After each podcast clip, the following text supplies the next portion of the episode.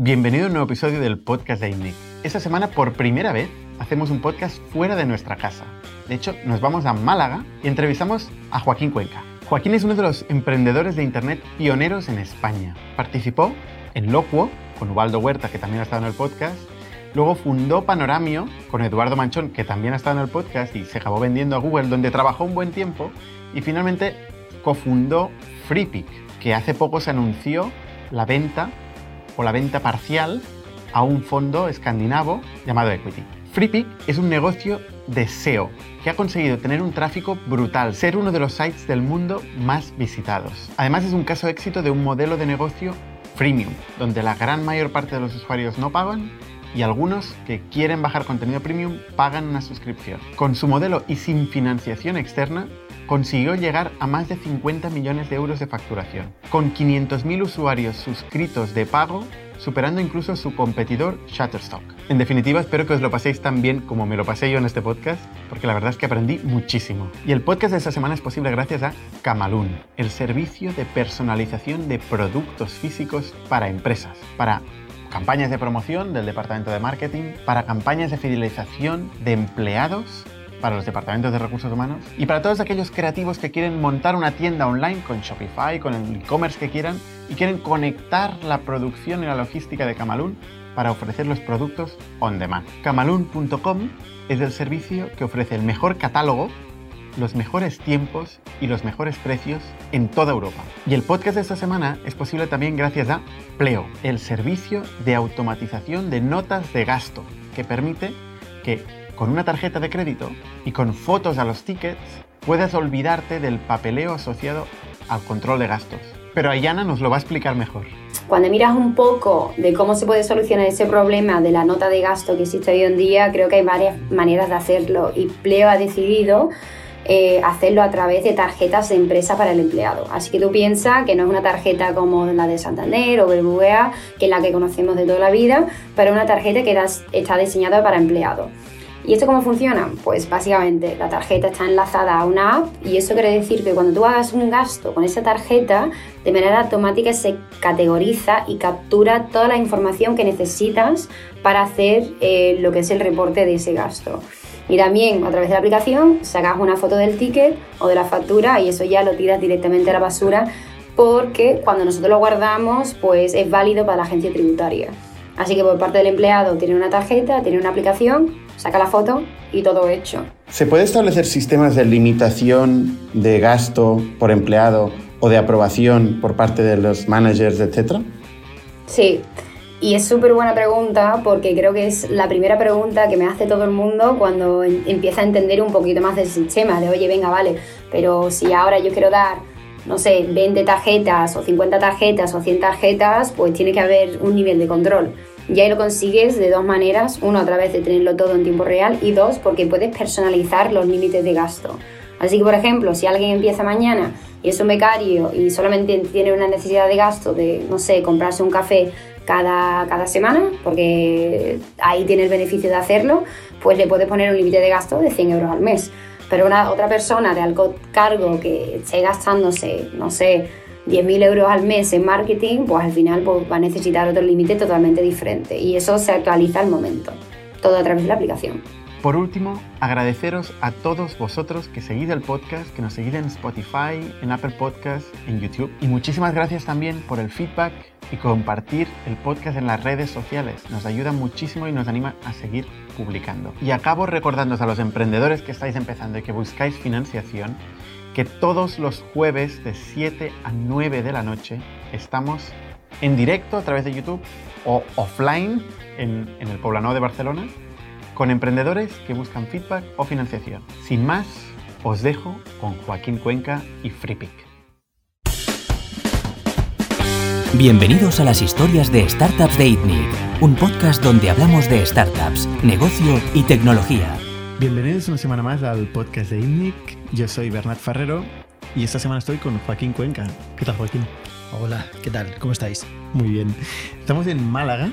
Eh, de hecho, se puede ver la Catedral de Málaga desde la ventana, desde la oficina de FreePic, em, que bueno, nos han acogido en Málaga de forma increíble. Y además todo el mundo tiene a Cuenca como una personalidad local brutal. Tú eres famoso aquí. Bueno, eso, tanto no sé. Sí que, que me alegro que estemos en, en Málaga.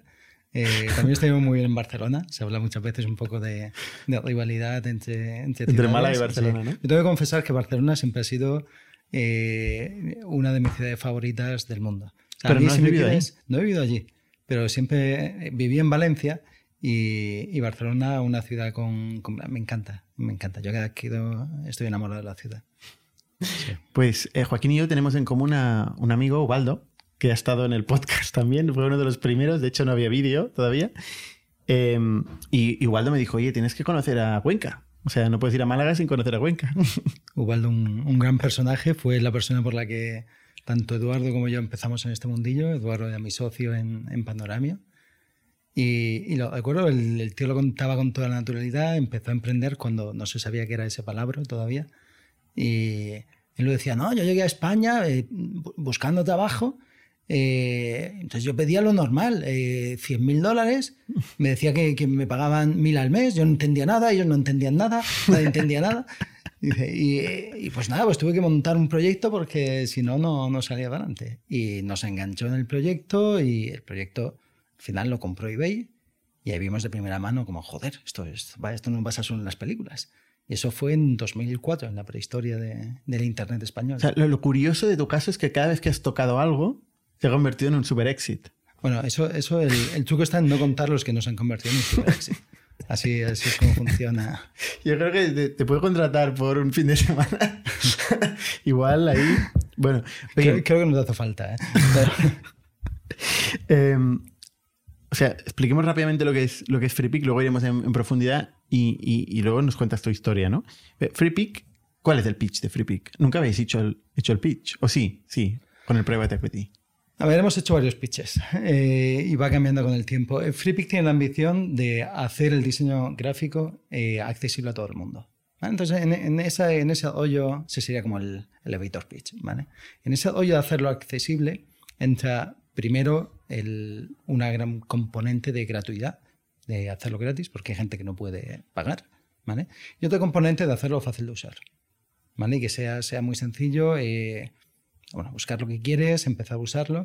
Y un poco la idea era elevar el estado del arte y que la gente no tuviese que hacer carteles con el Clippy de Word y que tuviese algo un poquito más bonito con lo que, con lo que empezar. Y bueno, es el Clippy 2.0. Sí, un poco así, sí, sí, lo quiero ver. Es, le damos a la gente algo más potente, más bonito, más visual eh, que tomasen como punto de partida. Tenéis varios como verticales, ¿no? Sí. Tenéis eh, ilustraciones, tenéis presentaciones. Sí, tenemos iconos. Ilustraciones, iconos, esos fueron nuestros primeros. Luego hicimos fotografía, que está también dentro de, de FreePic, porque había mucha gente que, que usa FreePic regularmente y la fotografía era un buen complemento. Y luego dimos un pasito más allá, un poco en, en la pirámide de alimentación. ¿vale? Nos preguntamos un poco para qué usa la gente esas ilustraciones, esas fotos. Y un caso de uso muy típico era para montar una presentación. Y bueno, pues vamos a montar la presentación entera ¿vale? Y, y, así le damos a la gente algo que está todavía más cerca de, de, de, lo que ellos quieren hacer. Entonces, simplificando con ese paso más, llegamos además a gente que no eran profesionales. En FreePic tú tienes que saber usar Adobe Illustrator para usar nuestro contenido. Mientras que en Slides Go eh, tú le pinchas y lo editas online en Google Slides o te lo descargas para usarlo en PowerPoint. Y PowerPoint es un software que cualquiera sabe, sabe usar. Está muy, muy extendido. Uh -huh. empezasteis, lo primero que hicisteis fue iconos. Lo primero fue ilustraciones. Ilustraciones. Sí, si quieres un poco el, el resumen, esto fue en, en, los años 90 y tal, ¿vale? en, en la prehistoria, eh, empezó esta movida Getty. ¿vale? Getty fue, fueron los primeros que empezaron a digitalizar fotografías. Getty Images. Getty Images. Los años em, 90. Sí, ellos empezaron, bueno, empezaron todavía un poco antes, empezaron a comprar empresas de fotografía y luego empezaron con el proceso de digitalización y hicieron esas fotografías, se vendían la pieza, se podía vender por 300 dólares, 400, eran cosas así. Ese fue el, el modelo original de, de, venta de imágenes. Y luego llegó el modelo de, de microstock, que se llama. ¿vale? Llega Shutterstock, esto lo empieza un fotógrafo que dice el tío, bueno, pues yo lo que voy a hacer es que las decenas de miles de fotos que yo hago, en lugar de vendérselas a un solo tío a 300 pavos, ¿vale? Se lo voy a vender, pero no de forma exclusiva, a todo el que las quiera, y en lugar de a 300 las vendo a 40, a 30. ¿vale? Entonces, ahí entra un nuevo modelo, es el modelo de microstock, que llaman, ¿vale? Que lo que, lo que consigue es conseguir mucha más difusión y además encaja muy bien con un nuevo caso de uso que la gente estaba pasando con las fotos de hacer anuncios en televisión y de hacer libros, estaba pasando a hacer páginas web. ¿Vale? Entonces no tenía tanto valor la foto como antes, no podías pagar 400 pavos por una foto y necesitabas más. Entonces había un poco esa necesidad de más volumen, más barato. ¿Vale? Y Shutterstock encajó muy bien. Y nosotros hicimos lo mismo, pero con ilustraciones. ¿Vale? Ilustraciones para entendernos son como dibujos, dibujos hechos a ordenador.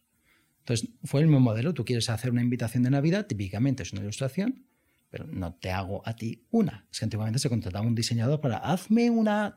Entonces, nos empezamos a hacer temáticas genéricas y tú entras a FreePic y por prácticamente nada te las descargas.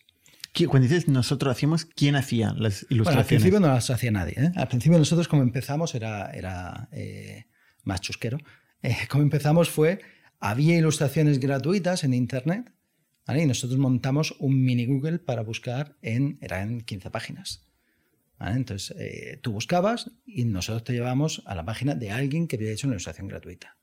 Y luego lo que pasaba es que eh, cuando veías la experiencia total del usuario, ¿vale? En, en FreePic estaba guay, ¿vale? Tú buscabas algo y tenía resultados. Ahora, tú ibas a la página que tenía el contenido y, hostia, era una página en China Ahora te pedía eh, que te registrases, ¿vale? Para poder descargarte. Claro, te piden el email porque te quieren mandar emails. ¿Vale? Entonces, era. Eh, y te podías descargar la ilustración, era gratis, sí, pero en resolución de 600 píxeles, joder, no sirve para nada. Entonces, Esto pasa un poco con Google Images o, con Pinterest también. era, era una experiencia muy mediocre al final para el usuario. Entonces, lo que hicimos fue, a los tres años o así de empezar el proyecto, eh, empezamos a crear nuestro propio contenido y alojarlo en el propio buscador. ¿vale? Empezamos, dejamos de depender de, terceros y la experiencia mejoró enormemente. Empezasteis eh, scrapeando la web. Empezamos scrapeando webs. Encontrando imágenes, mostrando las imágenes en preview, pero para ver las grandes mandabais... Para descargarla para descargarla. Pero ¿podíais realmente descargarla vosotros directamente o almacenar la imagen? No, porque muchas veces lo que podías scrapear no era la imagen original en alta resolución. Vale. Esa hacía falta eh, registrarte, tenías un límite de eso era más complicado scrapearlo. Aunque, bueno, y aparte que sería ilegal probablemente. Eh, efectivamente. Detalles. Para empezar, todo. Para los pijitos sí sería ilegal Entonces decidisteis hacer contenido. Cuando dices hacer contenido, ¿es vosotros? ¿O contratasteis a artistas? ¿O, o hicisteis un marketplace? ¿O cómo, cómo, cómo hicisteis no, no, el no, contenido? Más, más, más simple, más simple. Lo que hicimos fue miramos el log de búsquedas. ¿vale? Del servidor. Era, ¿qué está buscando la gente? Y veamos, pues, background, eh, Navidad. Eh, empezamos a ver todas las búsquedas que habían, ¿vale? Y, pues contratamos a, en principio, diseñadores que nos salían carísimos, ¿vale? Pues no conocíamos lo que había. Y le decíamos, mira, quiero una ilustración de Navidad, y quiero una ilustración de, quiero fondos, y quiero tal.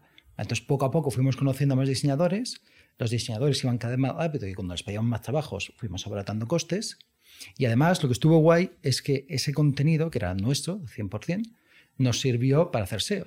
Lo que hacíamos era, hacíamos una pieza que nos había costado 500 pavos, ¿vale? que tenía bastante valor, y ahora íbamos a un bloguero y le decíamos, oye, mira, ¿quieres este contenido para ti, por ser tú? ¿Vale? el tío, claro, encantado, para sus lectores. Entonces él lo ponía en su blog como regalo a sus lectores, era un regalazo de 500 pavos, cuando en aquella época no había ilustraciones gratis prácticamente. Entonces lo ponía y nos ponía un enlace. ¿Vale? Entonces, blogueros muy, muy conocidos del sector empiezan a enlazarnos y la web empieza a tomar, empieza a pillar tráfico, empieza a subir el SEO. Claro, ese contenido que le habíamos dado al mes estaba en FreePick para todo el mundo. Entonces, de todas formas, no salía gratis, era simplemente eh, adelantar un poco la publicación en otro sitio. Y el, el, hacer ese contenido fue extremadamente valioso. Empezamos a tener contenido que era exclusivo nuestro. La gente ya venía a la página para lo que teníamos. Fue, fue una gran idea, sí, sí. Esto, esto es, brutal lo que estás contando, ¿eh? Que, que, no es, que no es intuitivo y no se le ocurre a todo el mundo. Pero esto parte de, de vuestra, el equipo fundador, que sois eh, técnicos, conocéis bien el problema que estáis resolviendo y sois básicamente SEOs. Aparte de desarrollador. Sí, esto, es, esto, es, Aparte de SEO, SEO. Aquí, aquí, hay un, aquí hay un gran punto que es eh, Alejandro, ¿vale? que es el, fundador, es el que tuvo la idea de, de FreePick Entonces yo empecé a ayudar al principio, Alejandro es un genio, es un genio del producto y un genio del, del SEO. bueno, aquí todos hemos contribuido, ¿vale?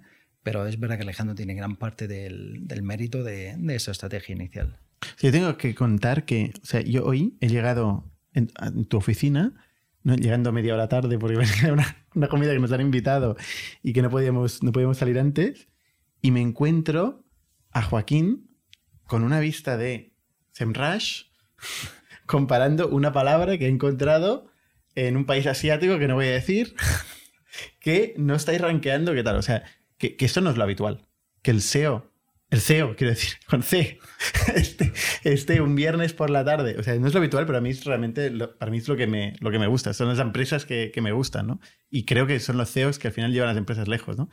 Eh, que estés buscando y que estés metido en el producto un viernes por la tarde en la oficina, aparte que me estabas esperando, y viendo la, el ranking en SEMrush y viendo un, una oportunidad de, de posicionamiento de una keyword donde no estáis, es que lo tenéis mucho en, en, en, mente. A ver, se habla muchas veces de hasta qué punto hay que bajar en el trabajo o hasta qué punto... A ver, nosotros evidentemente delegamos y trabajamos con, con el equipo que tenemos, eso es así. Pero yo no veo el hacer ese trabajo como, joder, bajar a las profundidades como si fuese algo místico. Joder, lo hace tu equipo todos los días, ¿vale? Tú también puedes hacer. Y hay veces, mira, nosotros lo que tenemos que aportar es cierta visión de negocio, ¿vale? Y hay veces que esa visión de negocio es difícil pasarla y se pierden los detalles. Entonces viene muy bien el un poco bajar abajo, hacerlo tú, comprobar, hablar con la gente, ¿sabes? Y ver con tus propios ojos. Más de una vez hemos, hemos visto cosas, bueno, que igual nosotros no habíamos pasado bien el mensaje, no se había entendido bien, por lo que sea, ¿vale? No se estaba haciendo como, como creíamos.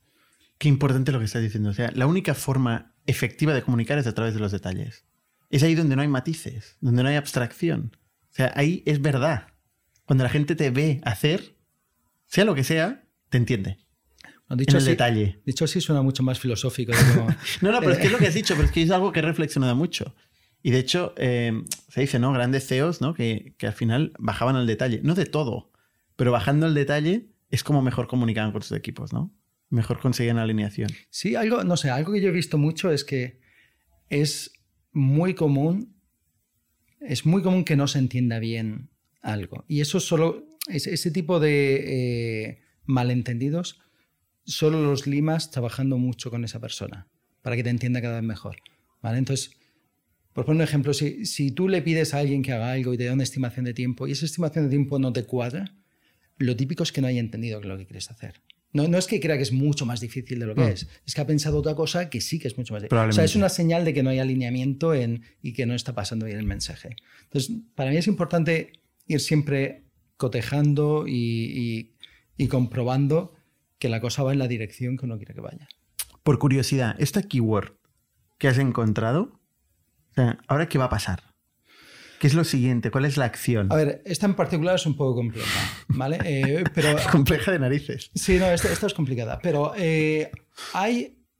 Y, y esto, el, los equipos encuentran keywords de forma regular, ¿vale? O sea, en general lo que hacemos cuando, cuando hay keywords que no tenemos bien cubiertas, ¿vale? Es que primero miramos si es un problema técnico. Es, es porque no tenemos... Tenemos el contenido, pero no está bien enlazado, ¿vale? Faltan sinónimos en el buscador, faltan, faltan enlaces de páginas relacionadas que nos hagan posicionar bien. Tenemos el contenido y los enlaces, pero no tenemos backlinks. Nadie, nadie nos enlaza por esos términos. ¿vale? Si falta contenido, hay que crearlo. Si tenemos contenido, ¿es el contenido correcto para esa geografía? Te puedes imaginar que si tú buscas, en este caso, el, el país que, que, estaba mirando era Japón, ¿vale? Si, si tú buscas eh, hombre, mujer, en Japón, implícitamente hay un tipo de imagen que estás buscando y no te sirve un hombre o una mujer occidental como respuesta, ¿vale? Entonces es perfectamente posible que tengamos contenido para hombre, mujer, ¿vale? Pero que no funcione bien para ese público. Entonces, el, en, el buscador, para nosotros, la máxima principal no es entender qué micro detalle es el que hace que Google te ponga mejor o peor, ¿vale? Es responder bien a lo que busca el usuario, dar ese servicio porque hay tantas keywords que no podemos ir una a una entendiendo si, ¿vale? Entonces al final es, eh, comprobamos con, con, los principales KPIs que tenemos que para esa keyword estamos dando una buena respuesta al usuario, y pasamos al siguiente. ¿En ¿El SEO en, en japonés o en coreano? Bueno, japonés y coreano son dos casos muy particulares, porque ahí Google no domina tanto, es más Yahoo y Naver, entonces ahí es, es más difícil entender bien a fondo lo que pasa. Luego el japonés además tiene, tiene dificultades por el hecho de usar eh, múltiples eh, alfabetos. ¿vale? Tiene, japonés y coreano son, especial, son particularmente difíciles, pero si quieres vente a, a Estados Unidos, vente a Europa, que... es No, me Estados Unidos y. Europa ya, ya me lo sé. Vale, vale. vale. y era por curiosidad, digo, coño. Ver, no- nosotros, nosotros, de hecho, ver, nosotros, de hecho, en Japón no somos muy fuertes, pero en Corea sí. En, en Corea del Sur, eh, recuerdo, hace tiempo que no lo miro, pero en, en Flat Icon, por ejemplo, que es eh, nuestro tercer proyecto por tráfico, en Corea del Sur en particular tenía 300.000 usuarios únicos mensuales, que para el tamaño del país era una proporción muy, muy alta. Flat Icon- 300.000 usuarios únicos mensuales. ¿eh? Sí, en Corea. Eh, ¿Y en total? en total, Flat Icon eh, tiene 6 millones y medio. Tío. ¿Y FreePick? Eh, eso, bueno, creo que sí lo hemos publicado, sí. Eh, va oscilando, ¿eh? depende un poco del mes. En verano un poco menos, un poco más.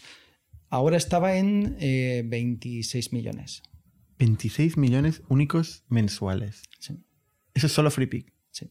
Solo freebie, pun- bueno, punto .com y punto .es. Volvamos al, al origen, ¿eh? O sea, em, Alejandro, has dicho, es el que empezó con la idea, Sí, a través de que su hermano era fotógrafo. sí. Bueno, es... el- la semilla original, si quieres toda la historia, es que eh, Alejandro estaba de diseñador en resultados de fútbol, que es otra startup con la que andábamos ligados. Entonces, hacíamos, ahí, hacíamos muchas páginas. ¿vale? Y Alejandro siempre iba buscando ilustraciones y como somos del puño, eh, No pues, queréis gastar. no queremos gastar. Entonces, a veces, sinceramente, a veces pillábamos cosas de Shutterstock y le Ya quita- prescrito, no pasa nada. eh, y con Photoshop le quitábamos la marca de agua. y y, bueno, lo típico era buscarte algo que, que fuese gratis. ¿vale? Entonces, al final el tío pasaba tanto tiempo en 15 páginas que las tenía súper trillas, que sabía cómo iban, que es que lo hizo para él, para darse el tiempo. Empezó así. Un scrapper de, de estas tres páginas. Es que era para él, ¿eh? Es que, es que ¿Y cuándo vio que esto podía ser interesante para otros? Eh, lo hizo público, pues, porque era más fácil hacerlo público que, que privado. ¿vale? Y, en- Y llegó gente. empezó a llegar gente, pero que en un mes y pico eran ciento y pico mil usuarios, una cosa...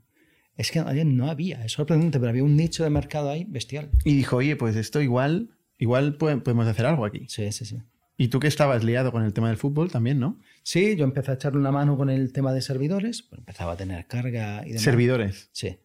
Y O luego sea, es un proyecto tema- que, que normalmente en los proyectos, cuando te preocupas de los servidores, muy tarde. Sí, pero también la parte de programación, la parte del, del scrapeo, de la indexación, de... O sea, tiene al final más miguilla por dentro de, de la que parece, ¿vale? Hoy, y hoy el stack tecnológico es mucho más maduro de lo que, de lo que era en aquella época, ¿vale? Pero bueno, el caso es que eh, también empezamos Espero, a... o sea, imagino. Sí.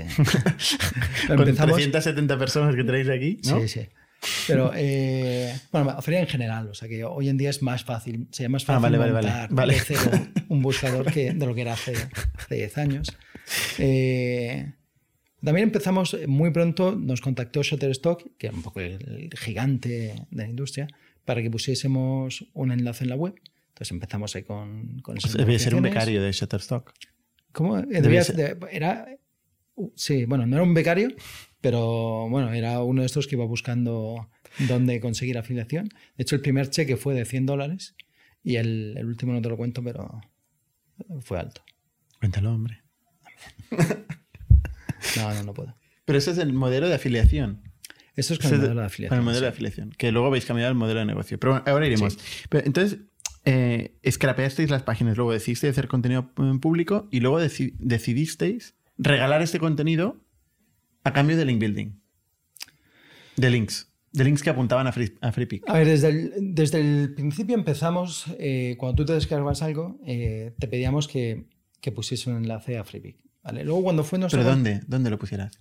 ¿Cómo que dónde lo- O sea, te, te lo pedíamos. Si tú usabas esa imagen en una página web, pues lo ponías en tu página web. Y nadie lo hacía. Bueno, el- hay un porcentaje que sí. ¿Sí? Esto es como, ¿quién pincha en la publicidad de Google? Bueno, hay un porcentaje que pincha. No, hay más gente que pincha a la publicidad de Google que gente que puso el enlace. Bueno, es que, es que ahora la publicidad de Google es... Pero Es tú me entiendes, ¿no? O sea, hay cosas que parece que nadie lo hace y sí, hay gente legal por ahí. Vale. gente. Y, y cuando empezamos a hacer el contenido, pues la licencia era, esto lo puedes usar gratis, pero si lo usas tienes que incluir una referencia a, a FreePic Con un enlace. con un enlace. Follow. Exactamente. Bueno, no decíamos nada de follow, ¿eh? Nosotros no... Es que a ver, no estaba tan, eh, tan en la mente de todo el mundo en aquella época. Pero no- o sea, cuando te damos, te damos el código HTML a copiar, ahí no lleva no follow, ¿vale? Pero que si alguien lo pone, nunca hemos mirado en realidad si la gente nos enlazaba. o No, No, y luego a Google le ha ido importando menos eso, ¿no? eh, en fin, al final había mucha gente que, que nos enlazaba porque de verdad había sacado el contenido de ahí y, y bueno, es, un- es una referencia natural. Ilustración hecha por Ya un enlace de brand, ¿no? De marca. Con Sí, FreePic. sí, un era, enlace eh, pero también a veces eh, intentábamos que, el, que en el anchor tuviese la palabra principal que definía esa imagen. Entonces era como eh, imágenes de banderas por FreePic, cosas así. Entonces, o sea, lo- en el embedded, Sí. en el HTML que pasabais, ponía banderas por FreePic. sí. Enlace. Entonces, bueno, Y eso- empezasteis a sumar enlaces. Y enlaces. Empezamos a sumar enlaces. Y eso fue un poco la, primera fase. Y luego lo que pasó era que todos los ingresos dependían de, de Shutterstock, que era un, competidor potencial. Entonces ahí decidimos montar un modelo de suscripción. Y todo esto vino porque nos llamó un, alemán que se quería casar, nos llamó aquí a la oficina, diciendo que había una imagen que quería usar de FreePic, eh, pero que en los términos de uso ponía que tenía que atribuir, y claro, para su boda era algo muy incómodo. Esto puede ser cualquier alemán, ¿eh? No, no. Y nosotros perdemos, no, pero no te preocupes, da igual, no lo pongas. Y era, no, no, no, pero es que legalmente no puedo. Digo, ya sé, pero ¿qué más da? ¿Le hicisteis un anexo para el, para el Sí, señor? pero era ese. era, eh, lo pasamos fatal, era, pero tío, eh, no lo pongas, ya está. Entonces vimos que había gente que efectivamente cumplía lo que poníamos en los términos de uso, ¿vale? Y que, y que había una demanda para poder usar esas ilustraciones sin eh, referir a FreePic, porque eso limitaba muchos usos comerciales. ¿vale?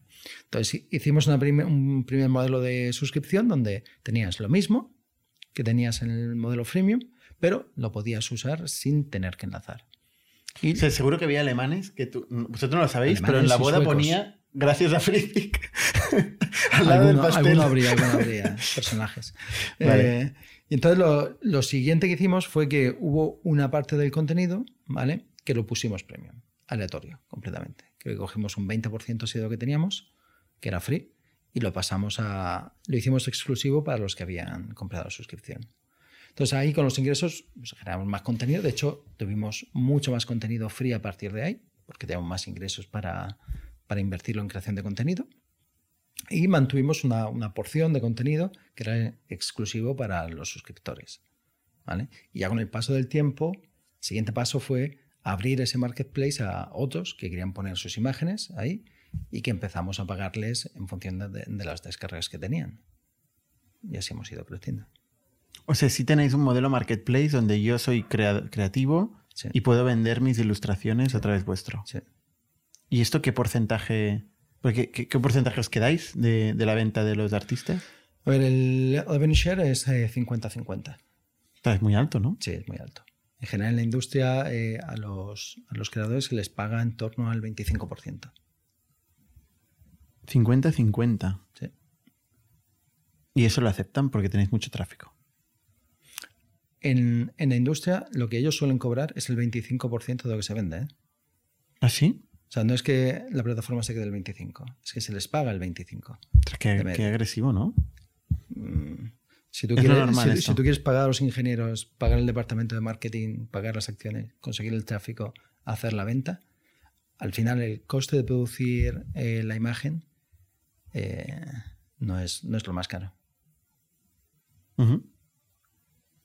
¿Y qué porcentaje de vuestro negocio viene de marketplace versus contenido propio?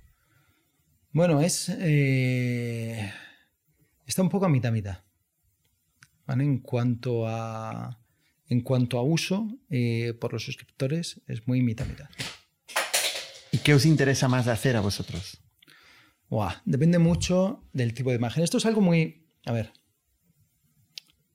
Voy a intentar explicarlo lo más fácil posible, ¿vale? Eh, las imágenes, aunque parezcan todas iguales, Cada una tiene sus sutilezas. Cada tipo de imagen tiene una serie de, de, detalles.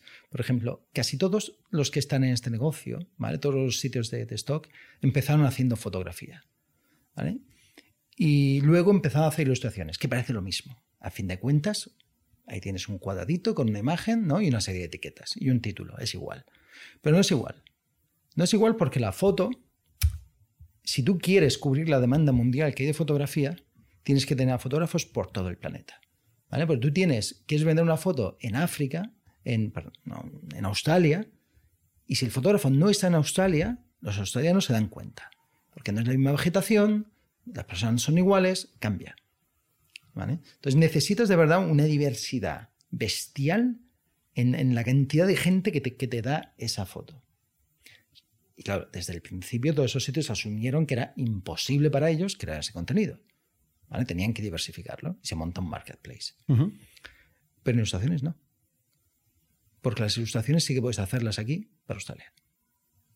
Entonces el modelo de producción cambia completamente. Y no hay tantísima variedad ¿vale? en, el, en el contenido. Y en iconos es todavía peor. En iconos hay todavía menos variedad y por supuesto que un solo ente puede crear iconos que representen, eh, puede crear 2, 3, 4 millones de, iconos, que con eso cubres una gran cantidad de conceptos de validez universal. Y no te tienes que ir a Japón a hacerlos. Entonces, el, cómo se crea cada tipo de imagen ¿vale? cambia mucho. Eh, y nuestro modelo, nosotros empezamos por ilustraciones, ¿vale? Nuestro modelo empezó mucho más con una producción centralizada de contenido, que era una gran diferencia con, el modelo Shutterstock, con el modelo Getty, donde ellos no producen nada. Entonces eso empezó... Getty, sí, ¿no? Bueno, Getty sí. Getty hace la imagen editorial. ¿Vale? Pero eso es un tipo de imagen, es que es Dentro de la fotografía hay varios. Es un nicho particular. Eh, sí, es un nicho muy particular. ¿vale? Aquí me está haciendo un poco la fotografía de, de stock. La fotografía que, que no es de captura un momento, estoy en una competición. Claro, si tú quieres fotos de un partido de fútbol, tienes que mandar un fotógrafo al partido de fútbol. Claro. Y tienes que tener acreditación y tienes que tener... eso es lo que es especialista Getty. Eso, exactamente. Getty domina esa parte. El cliente es diferente, es un cliente mucho más premium, son medios de comunicación, son, es que no tiene nada que ver. No tiene que ver. Vale. Eh, entonces, bueno, nosotros dominamos muy bien la parte de ilustración y fotografía porque toda la empresa ha ido creciendo especializándose en, esa producción y en ese cliente. ¿Y quién hace las ilustraciones? ¿Qué tenéis aquí? ¿Un ejército de gente haciendo ilustraciones todo el día? Aquí tenemos un ejército de gente eh, haciendo dirección de arte. O sea, decidiendo qué temáticas y qué calidad es la apropiada y quién es el autor que tiene que cubrir cada una de esas temáticas. Entonces, eso se lo mandamos a diseñadores que a veces algunos trabajan para nosotros, pero la inmensa mayoría es, eh, son diseñadores. Por eso les pedimos una pieza, oye, nos gustaría eh, comprarte 100 ilustraciones de Navidad. Eh, he visto tu portafolio y me gusta. Vale, pues te lo vendo tanto. Ok. Pues lo hacen. ¿Cuántos directores de arte tenéis aquí? Eh, lo último que recuerdo eran 26. No sé si eso en para ilustraciones. Para iconos, no lo sé. Para fotografía, y fotografía es un departamento. O sea, fotografía en producción interna creo que teníamos unas 16 personas. Y, luego tienes catalogación, tienes. hace falta mucha, mucha gente para etiquetar, para curar el contenido, para dirigir la, la creación, etc. Y esta gente no produce, ¿eh? En fotografía sí que tenemos una pequeña parte que produce, ¿vale? Pero en ilustraciones y en iconos en general no. Se produce un poquito, pero poquito. Entonces tenéis una base de datos de muchísimos artistas del mundo. Sí. Y van trabajando esos directores de arte con todos estos no, artistas. No son, no son tantos, ¿eh? son como unos 500 artistas con los que trabajamos de forma muy regular, muy, muy adecuadamente. Entonces, para muchos de ellos están constantemente haciéndonos piezas. ¿Y están eh, por todo el mundo o están, en España? Por todo el mundo, por todo el mundo. Muchos en España, pero en general por todo el mundo. Pero este mismo modelo serviría para fotografía? A ver. Eh, que decías que. Para fotografía, mm. el problema que tiene es que es una comunidad que es eh, más difícil trabajar así, ¿vale? Porque un fotógrafo, un ilustrador está en su casa y es un solo día, hace el dibujo y te lo manda. Un fotógrafo muchas veces necesita treso, necesita, eh, necesita modelos, necesita, más infraestructura. ¿Vale? Entonces, muchas veces son mini empresas que se montan por ahí y ellas deciden un poco en qué trabajar, eh, porque les va mucho trabajo para hacerlo, ¿vale? Para cubrir esa temática. Y cuando eh, consiguen la pieza, ¿vale? Son ellos los que van a venderla, más que nosotros que les digamos qué es lo que tienen que hacer. ¿Y es más caro la fotografía o la ilustración? A ver, eh, por imagen, por imagen es más cara la ilustración. Lo que pasa es que la fotografía suele tener mucho más volumen. ¿Vale? O sea, cuando tú cubres una temática, una ilustración te cubre una temática. Mientras que en fotografía montas la, sesión, igual tienes 20, 30 fotos muy similares de esa sesión. Entonces, no, se puede comparar igual, ni en número de, ni en número de gráficos, ni en coste por gráfico. Desde un punto de vista financiero, ahora, este mismo caso que nos explicas eh, implica que vosotros hacéis una inversión en CAPEX, en inmovilizado, y tenéis un balance enorme. Sí. Con muchísimas ilustraciones y fotografías en vuestro balance que vais poco a poco amortizando. Amortizando, pero amortizando ¿Cuándo lo amortizáis? Y esto... Bueno, tenemos un modelo de... ¿Hay tablas de amortización para eso? Sí, sí, sí. Sí, tenemos un modelo de amortización eh, que, bueno, que es bastante conservador. Eh, de hecho, los tiempos de amortización en realidad deberían depender un poco del tipo de contenido. La fotografía eh, se amortiza en menos tiempo que, que, una ilustración o que un icono. No, una ilustración son mucho más. Por curiosidad, ¿en cuánto tiempo? En cuatro años tenemos. Una fotografía, cuatro años. Nosotros, nosotros el modelo que tenemos es en cuatro años. En la práctica, ilustraciones e iconos aguantan muy bien el paso del tiempo. Fotografía un poco menos. La fotografía, cuando pasan cinco o seis años, empieza a haber detalles que venden. Los ordenadores cambian, los móviles cambian, mm. La OPA empieza a cambiar se notan, se notan detalles. Vale, y esto lo vendéis pues N veces, ¿no? Sí. Eh, no levantó dinero, con lo cual este modelo fue rentable. Sí.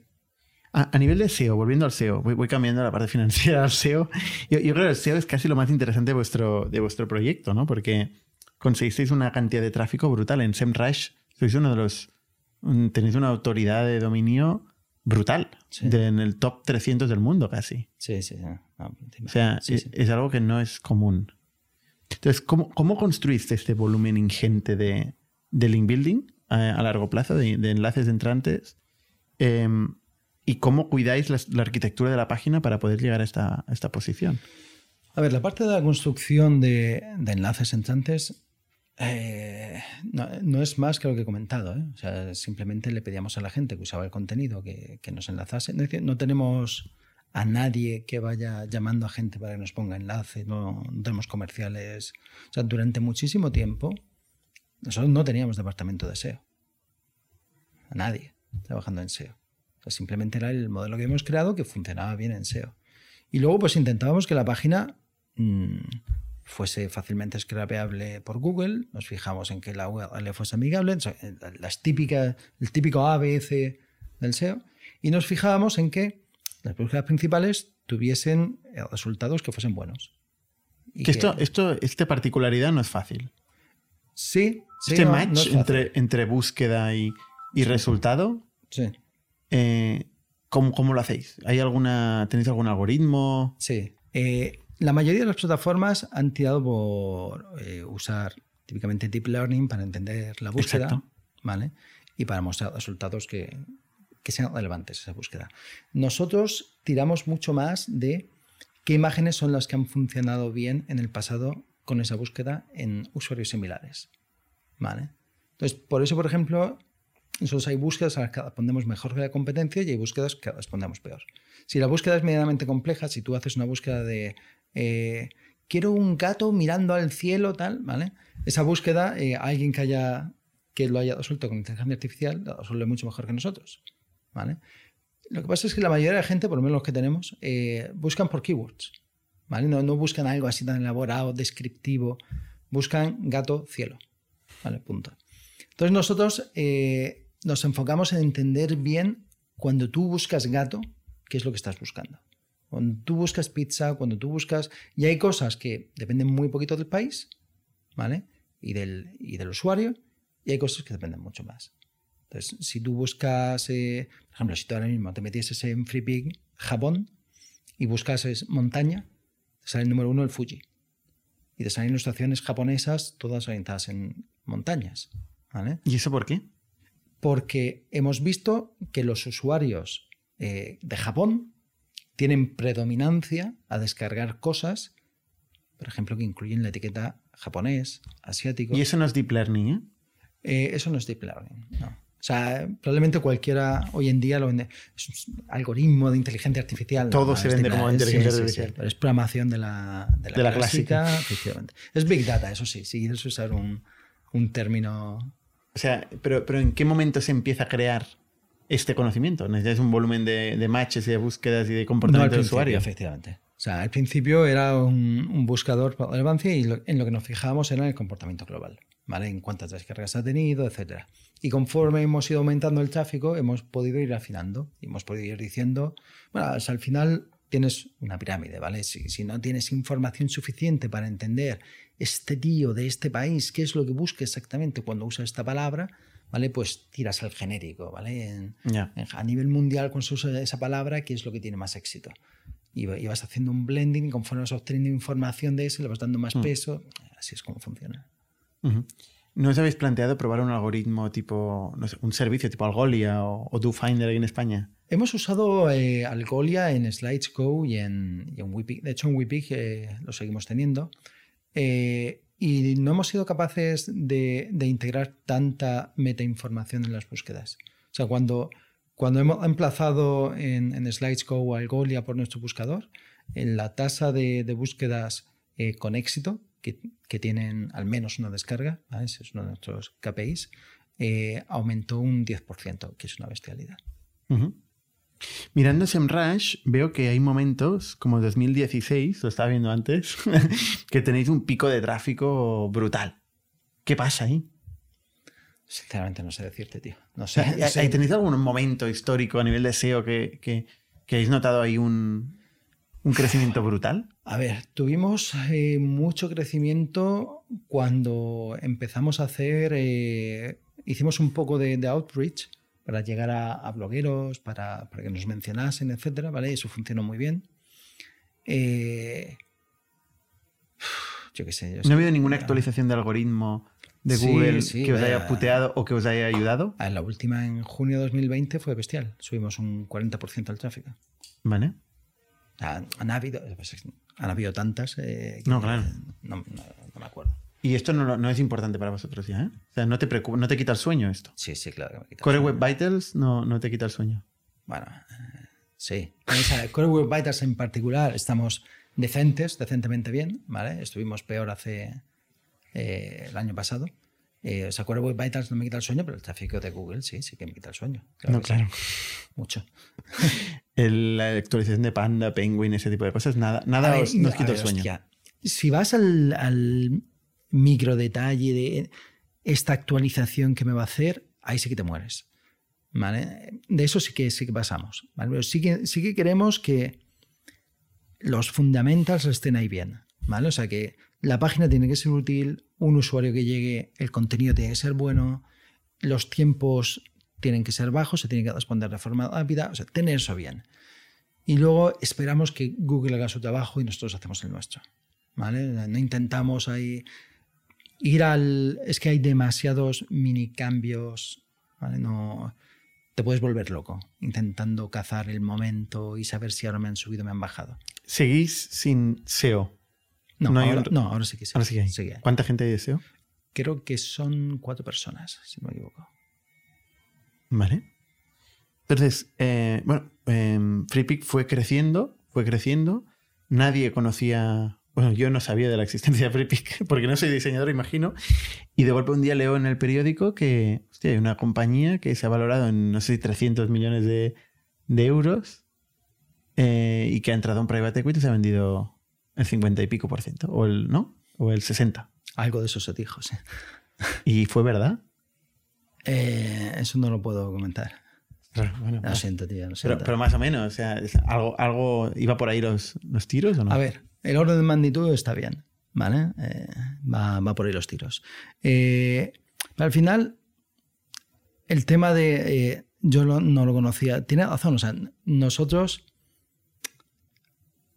Nosotros no nos hemos ido dando a conocer en, en el mundillo, ¿vale? Nosotros nos hemos dedicado a, para bien y para mal, ¿eh? Eh, agachar la cabeza y a darnos a conocer entre nuestros usuarios. Y, y FreePic es muy popular. Las cifras de tráfico es... mm, o sea, en total, en conjunto, eh, dependiendo del mes, ¿vale? Pero hemos estado entre 35 y 40 millones de usuarios únicos mensuales. con Entre todos los sites. Sí, de todos los sites. Eh, entonces, es una página, es una- está en el top 100, según Alexa, de las páginas más visitadas del mundo. ¿vale? Según SimilarWeb, está más bajo, está como en el top 400.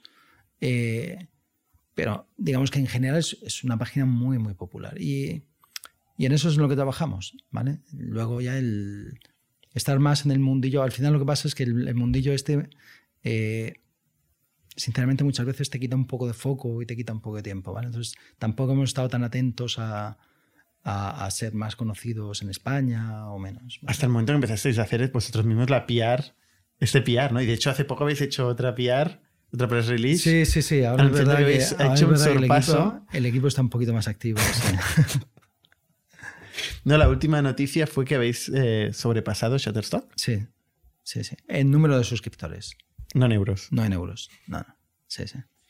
Tenéis unos 500.000, puede ser. Tenemos sí, más de 500.000. Sí. Más de 500.000 suscriptores que Sí. pagan cuánto?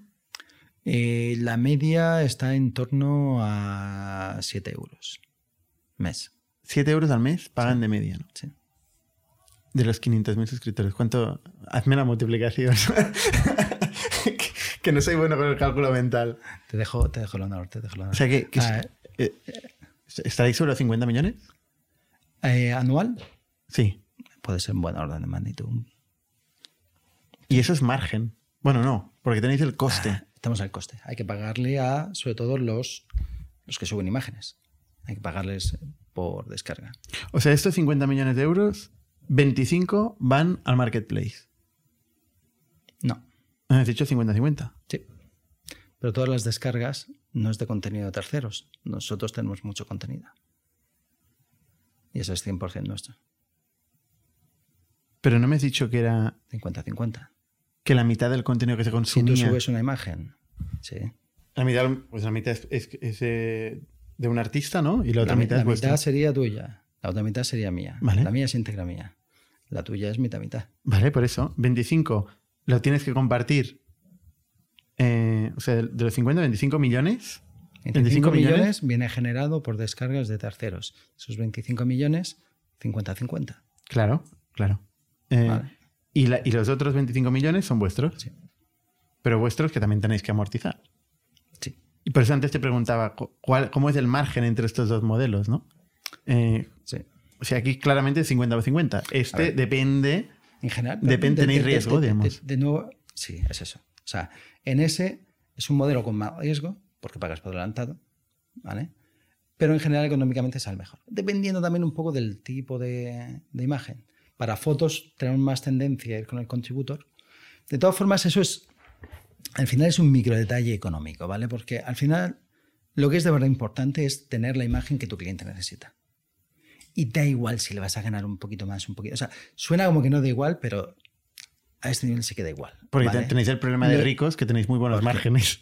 Hay gente Vale, que tiene sí, que hacer sí, punta al lápiz. sí, ¿eh? vale.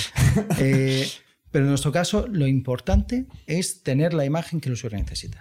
Ujú. ¿vale? Y, y es secundario si la estamos pagando por descarga o si la hemos comprado o si la hemos hecho nosotros. Es de verdad un problema secundario. O sea, en cualquiera de los tres modelos, cualquiera de ellos, eh, ¿El tercero cuál es? hay margen. Es o lo hacemos, o lo compramos, o pagamos por descarga.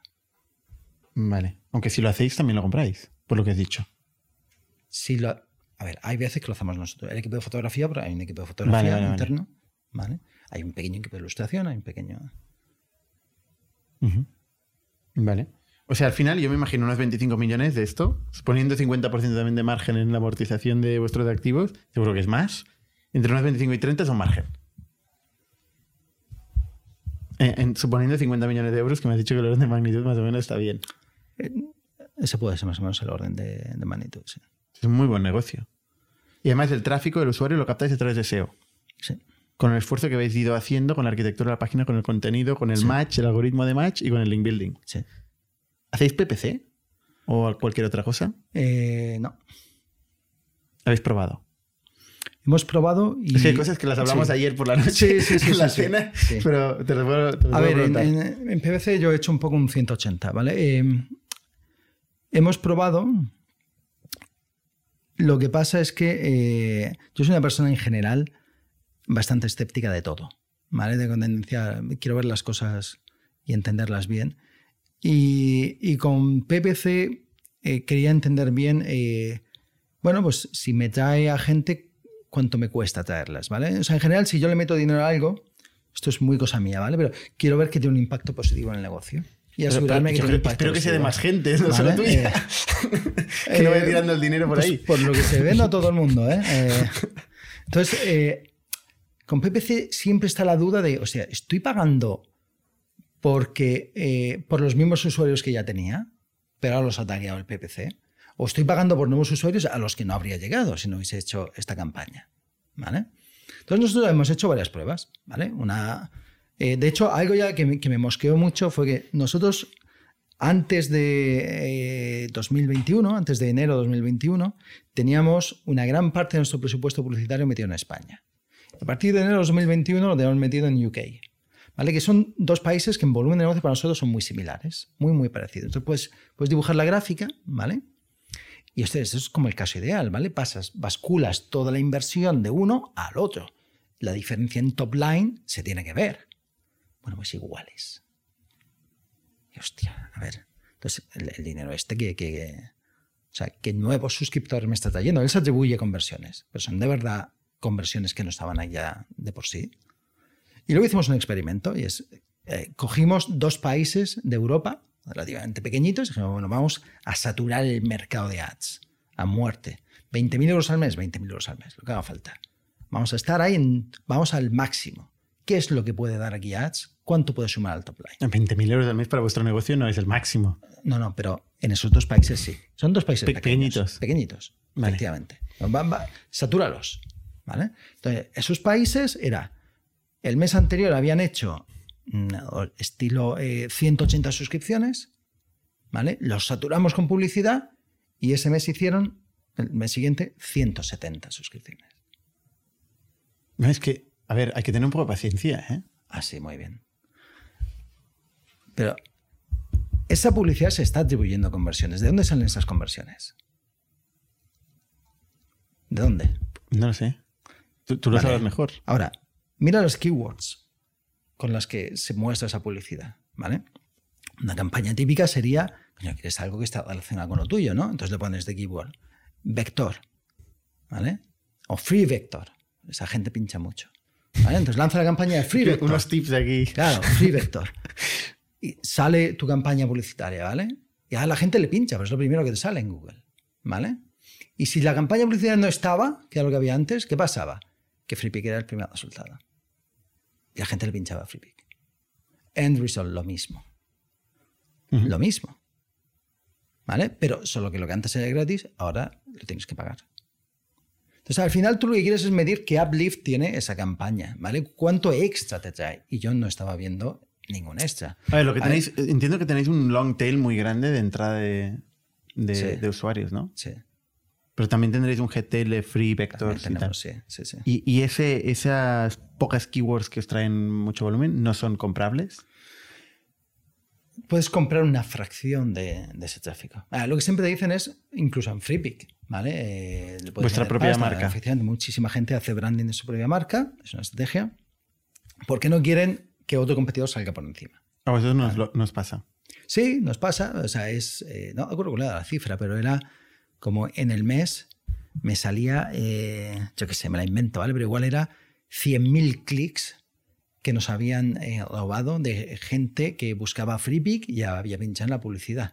Y cada vez que me venían con esa cifra y como tenía que invertir en branding, le digo, mira, yo es que al día estoy mandando varios millones de clics a mi competencia, que es Adobe Stock, en enlaces de afiliado.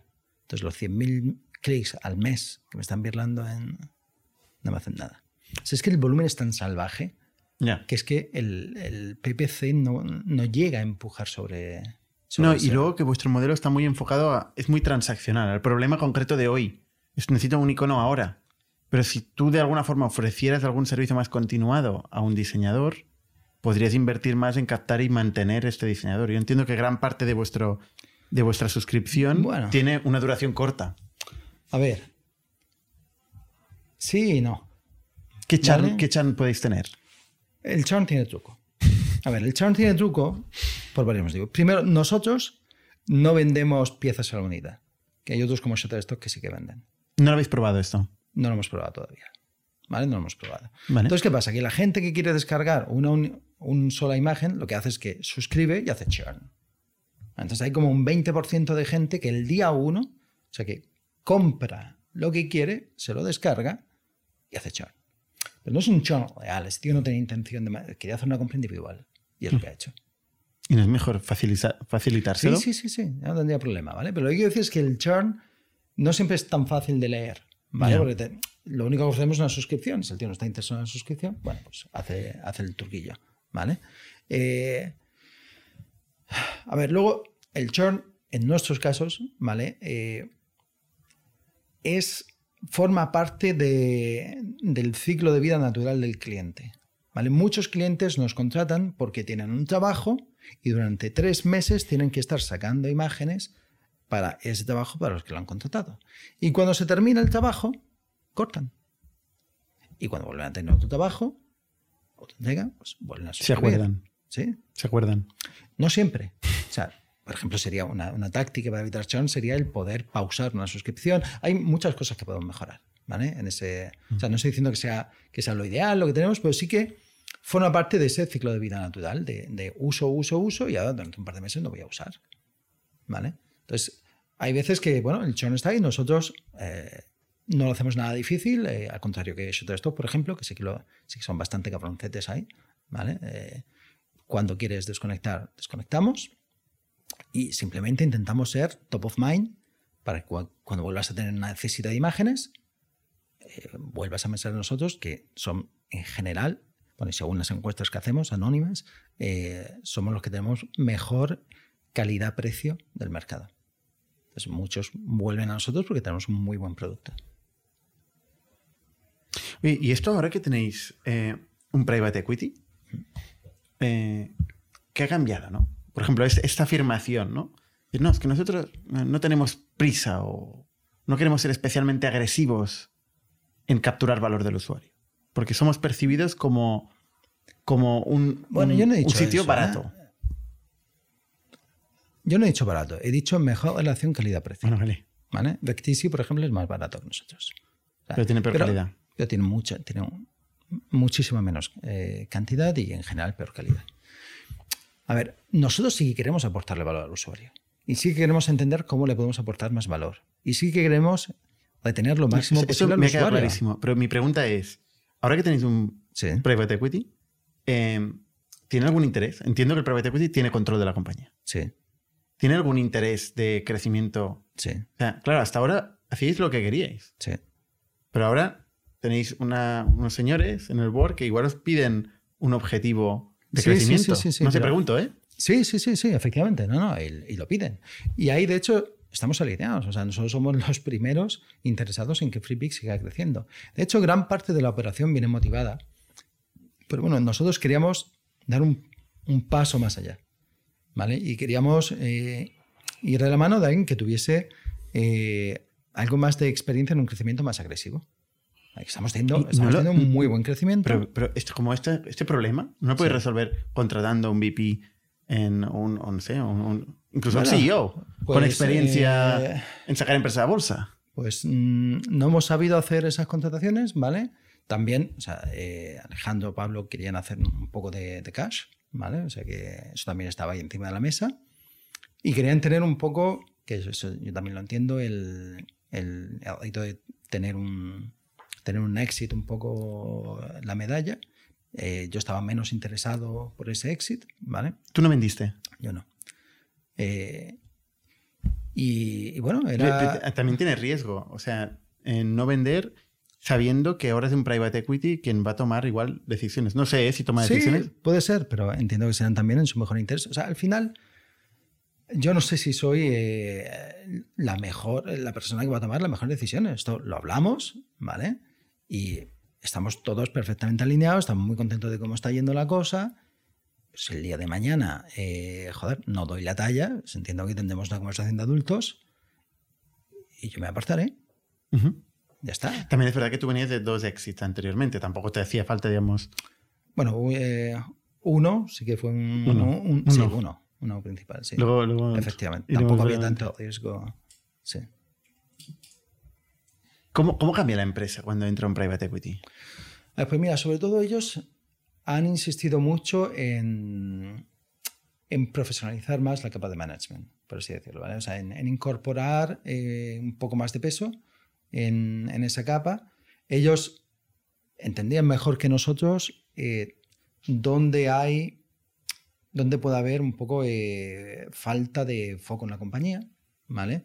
O sea, pues faltaría una persona que se dedique a esto. Yo no sabía ni que el puesto existía. O sea, nosotros ¿Qué puesto? eh, cualquiera, ¿sabes? Que, ah, Es que son muy creativos con eh, los sí, títulos sí, de sí, los sí, americanos. desde un PMO hasta. O sea, hay muchos puestos que. Ah, equity no es americano, ¿no? De- No, es sueco. es sueco, eso. Sí, sí. Mm. Eh, pero bueno, ahí. eh, o sea, no es mi mundo. ¿vale? Sinceramente, o sea, no, es así, no es, no es mi mundo. Yo no soy eh, especialmente bueno ni, ni haciendo presentaciones. Ni, creo que es parte del Y motivo eso que por el que- tienes muchos recursos para hacer presentaciones. Sí, sí, sí, sí, eso sí. Eh, pero creo que un poco el motivo por el que siempre he hecho Bootstrap es porque estoy más cómodo eh, trabajando en el producto que vendiendo el producto. Eso, eso de alguna manera me ha llevado, pues, bueno, a, en mis empresas a, a trabajar de esa forma. Pero ahora estás experimentando realmente la función de, de CEO de una empresa de 370 personas. Sí. Eh, estás haciendo management y estás eh, gestionando un board. Eh, ¿No? O sea, sí, sí, sí. ¿te, te apetecía este cambio de vida? Bueno, apetecer no sé si es la palabra. Eh, a ver, me apetece a que junto con Alejandro llevemos la empresa al siguiente nivel. ¿Cuál es? El siguiente nivel es, mira, lo comentaba antes en la visión, o sea, queremos que todo el mundo pueda tener eh, acceso a, a imágenes de calidad. Entonces queremos hacer eso más accesible. Lo primero ha sido la parte artística. La gente muchas veces no tiene ese don artístico para hacer algo bonito y se lo damos casi hecho. Y ahora estamos en un desafío de la parte técnica, que hay gente que no tiene las, habilidades técnicas para usar el contenido que damos y estamos haciéndolo más fácil. Y, creo que es bonito y que, y que el proyecto es ambicioso y que tiene mucho recorrido y que hay mucho que hacer. Estamos, hemos empezado en ilustraciones, iconos, pues imagina 3D, imagina vídeos, imagina mockups. Hay, hay, hay una cantidad de, de tipología de imágenes enorme y vamos creciendo y vamos cubriendo nichos y entendiendo cada nicho qué tipo de usuario tiene y eh, cómo lo usan, en qué plataformas, qué herramientas hay que usar y adaptándonos a, a los usuarios. ¿En, en facturación? ¿Cuál es el siguiente nivel? Te veo muy preocupado por la facturación. ¿eh? Eh, va bien la cosa, no te preocupes. No. Lo, tengo, cla- lo tengo clarísimo que va bien. Pero quiero decir, ¿hasta dónde te gustaría llevar la compañía en, en términos de, de facturación por poner una, una métrica de captación de valor del mercado? A ver, no- no- yo no pienso en esos términos. Nosotros pensamos en, en general en, en términos de usuarios. ¿vale? En términos de usuarios, hoy estamos... Suscriptores. Usuarios. O sea, nosotros pensamos en términos de, de usuarios. Ese, ese es nuestro KPI principal. ¿vale? ¿Cuántos, ¿Cuántos usuarios tiene la página? ¿Cuánta gente, ¿A cuánta gente le aportamos valor? Algunos de ellos en la parte freemium. Y cuando llegue el momento, si llega, convertirán a, a premium y tenemos que entender cómo darles el máximo valor para que, para que muchos de ellos conviertan, porque efectivamente es importantísimo. O sea, no, no voy ¿Y aquí de ¿Cuántos usuarios tenéis? usuarios, Sí. eh, visitantes, Usuarios. usuarios registrados, Mm. Gente registrada, estaba por encima de 50 millones. 50 millones. Sí. Gente, ¿eh? ¿Hay 50 millones de diseñadores en el mundo? Pues mira, eso me pregunté yo.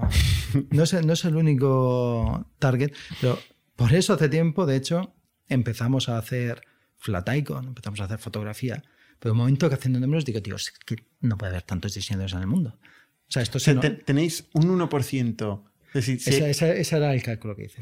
O sea, el cálculo fue tal cual, o sea, de acuerdo como si fuese ayer, hablando con, con Alejandro, dije, mira, tío, si en el mundo hay un 1% de gente que se dedica al diseño, que ya me parece bastante, pues hostia, en China hay mucha gente, ¿vale? Y todos están ahí con ordenadores. Y si un 1% se dedica al diseño, esos son 70 millones.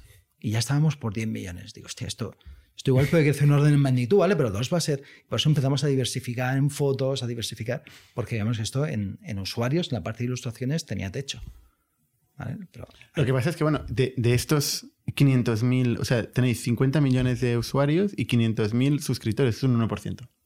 ¿No? Sí. O sea, tenéis un 1% de suscriptores de, de, de toda la gente que tenéis registrada. Claro, tenéis dos opciones de crecer. O este 1% lo lleváis al 10 o al 20, eh, o bien entráis en otros verticales, efectivamente. sí. Fotografías o otras cosas. Todavía, a ver, todavía en ilustración todavía queda margen, no creo que, o sea, no quedan órdenes de magnitud, ¿vale? Pero todavía queda mar- margen de crecimiento. Pero luego también o sea, había una tendencia de mercado que nos ayuda mucho, ¿vale? Y es que, ¿te acuerdas que Shutterstock le benefició el nos movemos de eh, vendo tu imagen en un libro a la pongo en una página web? Vale, pues el siguiente movimiento que ha habido es, no, no, ahora no es una imagen para tu página web. Ahora es que necesitas una imagen cada dos días para tu Instagram. ¿Vale? Y lo necesita no el que tiene una tienda online, no, no, necesita el que tiene una cafetería. Exacto. ¿Vale? Entonces, se han movido todas las campañas, todas las campañas han bajado de, de budget, ¿vale? Han bajado eh, la pasta que se dedica a la campaña, pero han aumentado en frecuencia de una forma bestial. Entonces, ahora se necesitan muchísimas más imágenes que antes. Claro, ya no es el diseñador, claro, entonces ya, es, ya es cualquier persona. el- es cualquier persona y el deal de Shutterstock, que es, te doy, o sea, si te metes en la página de Shutterstock, por 40 euros al mes tienes 10 imágenes al mes. Eso ya no sirve. Ahora necesito por mm, 10 pavos, 8 pavos, ¿vale? Necesito mm, 1000. Porque es de que, todo tipo para que esta persona Sí, pueda bueno, hacer mil no, pero- desde la cosa de. Instagram hasta Y que luego en- hasta tal. y esto es el pitch de, de Canva Bueno, eh, Canva tiene su vida. Yo tengo la mía. ¿Qué te puedo decir nosotros lo que hacemos? Nosotros nos eh, coge gente que quiere ilustraciones y si tú quieres montar una ilustración, ¿vale? El tema es que muchas veces necesitas componentes de varias ilustraciones. Entonces, eh, te puedes descargar cuatro, cinco, seis para hacer tu, tu ilustración final, ¿vale? Y si tienes que hacer una cada dos días, pues dan números. Con los 10 de Shutterstock no sirve. Entonces nosotros montamos nuestro modelo para los usuarios que nosotros vemos. ¿vale? Que no es el mismo que Canva. O sea, nosotros no tenemos. Canva va a un usuario final, nosotros vamos a un usuario que sabe usar Adobe Illustrator.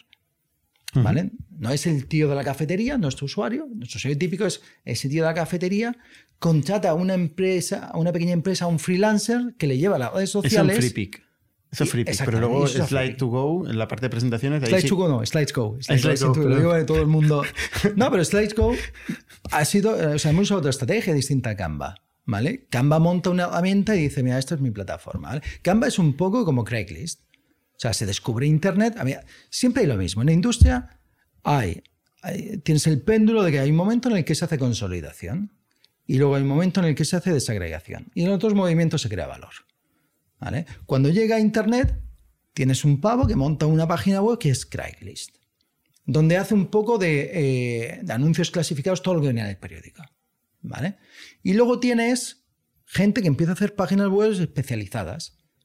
¿Vale? Y tienes el que hace eh, relaciones personales, un OkCupid, un, ¿vale? Para, eh, para quien busco rollo. ¿Vale? Luego tienes al que vendo coches, que era una categoría dentro de Craigslist. ¿Vale? Y se crea una página especializada No, para la todo internet de, hoy coches. era una categoría de Craigslist Sí, bueno, si tú ves Craigslist, hay, pero cientos de startups cubriendo, te- cientos, todo. cientos, cubriendo temáticas puntuales de Craigslist y el valor al desagregarlo es bestial, igual que en su momento Craigslist eh, creó un valor enorme. Bueno, pues Canva llega un momento en que los navegadores se convierten en una plataforma viable para editar imágenes online. Y Canva aprovecha ese momento. ¿vale?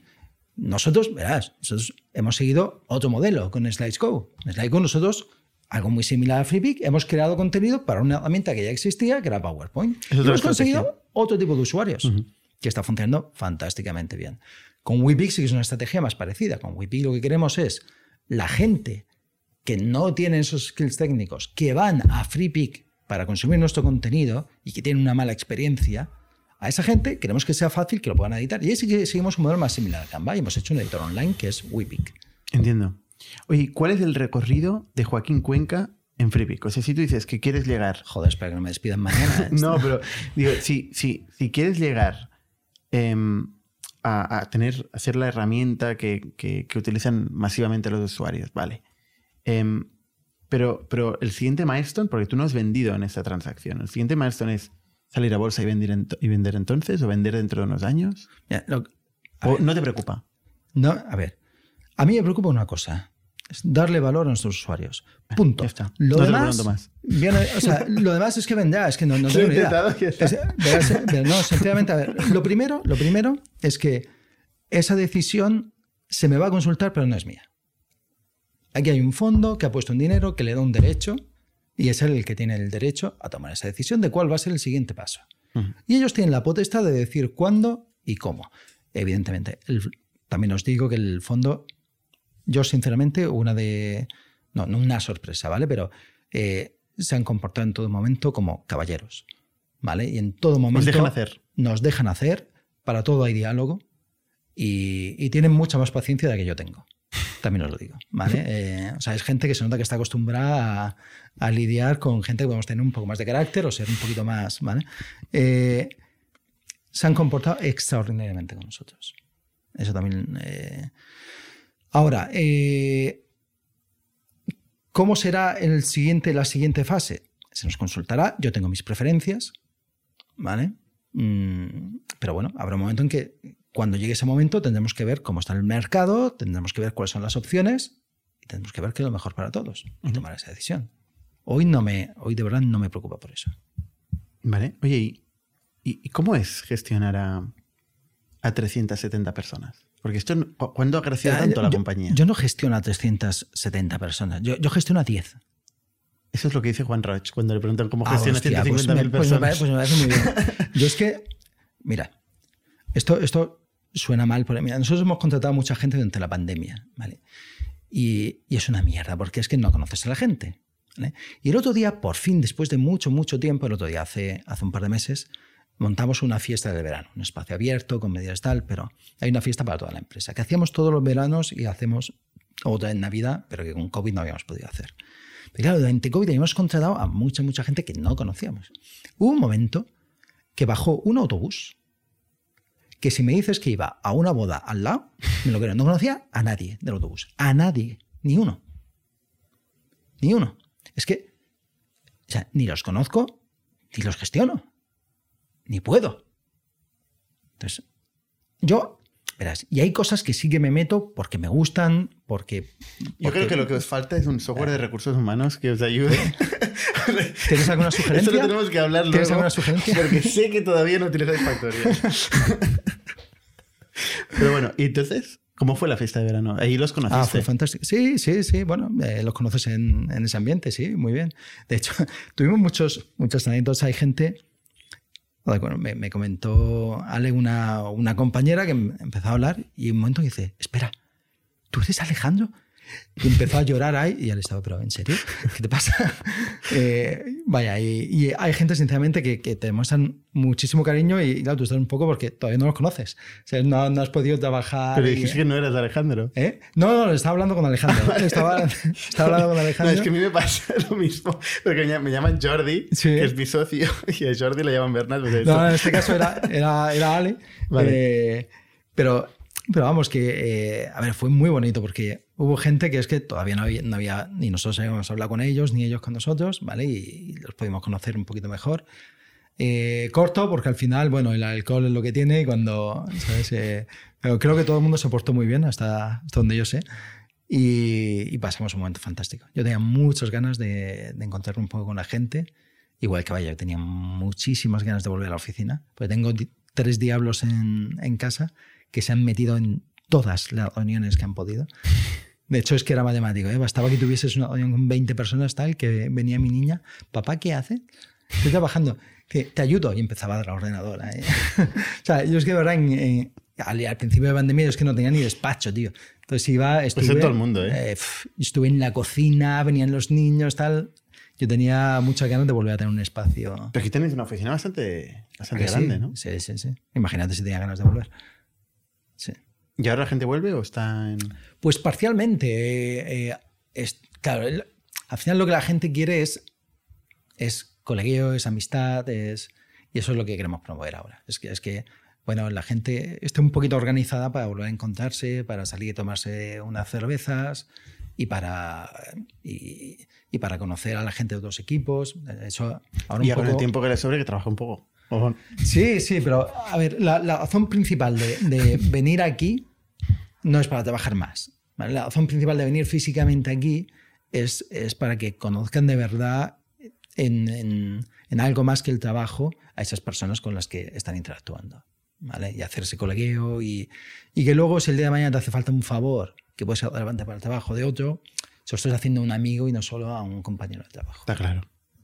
Eso es, eso es más difícil hacerlo en entornos de remoto, ¿eh? O sea, hay, que, hay que provocarlo, ¿eh?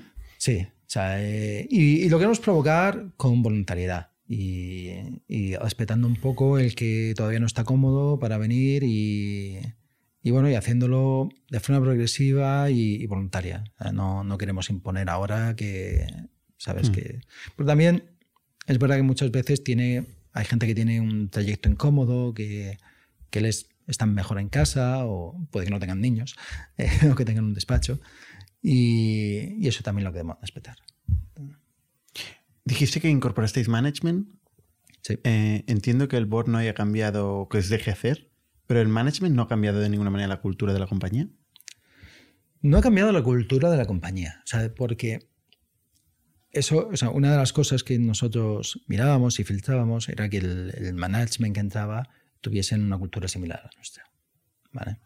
Eh, entonces, el, el management lo que ha hecho es reforzarnos en áreas donde nosotros no tenemos el foco. Por ejemplo, hay una persona ahora dedicada a ingresos cuando nosotros es que nunca hemos mirado los ingresos. O sea, si tú a mí me preguntabas. Qué suerte. No, no, no. Eso- antes eso es antes una de la. suerte. eso- ni Alejandro ni yo, ¿eh? O sea, tú nos preguntabas antes de la venta, oye, ¿cuál fue tu evita? Ni idea. ¿Sabías ¿Cuáles que O sea, la caja y había lo- pasta? no, Lo mirábamos una vez al año. Cuando terminaba el año, más o menos, para ver por dónde iba. Una vez al año, miramos tal, ah, pues guay. Ah, pues ya está. Bien. ¿Vale? Nosotros lo que sí que mirábamos todos los días era el número de usuarios. Ese, ese era nuestro KPI. Me encanta esta, esta obsesión, ¿eh? No, no, es, es brutal. O sea, es, es equivalente a los, a los grandes fundadores eh, típicos americanos, ¿no? Bueno, eso tal vez son problemas. No lo sé, eh, pero. sí, no, no lo sé, pero que. Sí, sí, eh, sí. eh, de alguna manera. Es verdad que el dinero llegaba. Cuando, o sea, si llegaban los visitantes, si les dabas valor, si tal, había forma de hacer dinero. ¿Vale? Mm. Y creo que eso es verdad. Eso nos pasó lo mismo en Panoramia. O sea, nosotros en Panoramia no nos calentamos la cabeza, ¿vale? Pusimos publicidad y ya está. Y entendíamos que si venía mucha gente y les gustaba, pues de alguna manera sacarías valor. ¿vale? Para repasar brevemente la- tu historia previa a FreePick, porque no- nos alargaremos en tiempo, y hemos contado ya la historia de Panoramio y de Locuo a través de Waldo y de, y de Eduardo, Sí, sí. que han estado también los dos en el podcast, ¿no? Em, pero eh, Panoramio es un proyecto que empezaste tú. Sí. O sea, empecé yo. Empecé, empecé con Eduardo, pero la idea de Panoramia sí fue mía. Eh, de hecho, Eduardo vino a París y me dijo, hostia, Joaquín, tenemos que hacer algo, lo que quieras, tal. Y de hecho, lo primero que se nos ocurrió es hacer otra copia de, de Locuo, volver a hacer lo mismo. Y luego al poco salió Google, eh, salió, eh, primero fue Google Earth y luego sacaron Google Maps. Y yo ahí vi un tipo, Paul Rodemacher, que hizo un mashup entre Craigslist y Google Maps. Entonces estaba guay porque tú eh, podías ver en el mapa de Estados Unidos dónde había pisos a la venta en alquiler, ¿vale? Le pinchabas y veías la foto satélite con la piscinita, el chalet tal, y la foto del chalet. Entonces yo dije, hostia, qué guay. Digo, pero bueno, está guay ver fotos de todo. Entonces monté como una demo con fotos que tenía por ahí sueltas, ¿vale? Digo, hostia, mira, esto, esto está ya guay. Y, y llamé a Eduardo, digo, tío, tengo una idea mucho más guapa que... Y se lo comenté. Y, y cuando me dije, hostia, me encanta, me encanta, vamos a... Hay que hacer esto, tal. Y entonces empecé a trabajar en eso y fue... eh, fueron tres meses para un- una, primera, una primera beta. Y ahí, bueno, pues, eh, lo hicimos público. y empezó a venir la gente. Y bueno, y ya... ¿Y eso te ha ido pasando en la vida? Tú sacas una página... Hostia, a veces no, ¿eh? a veces no.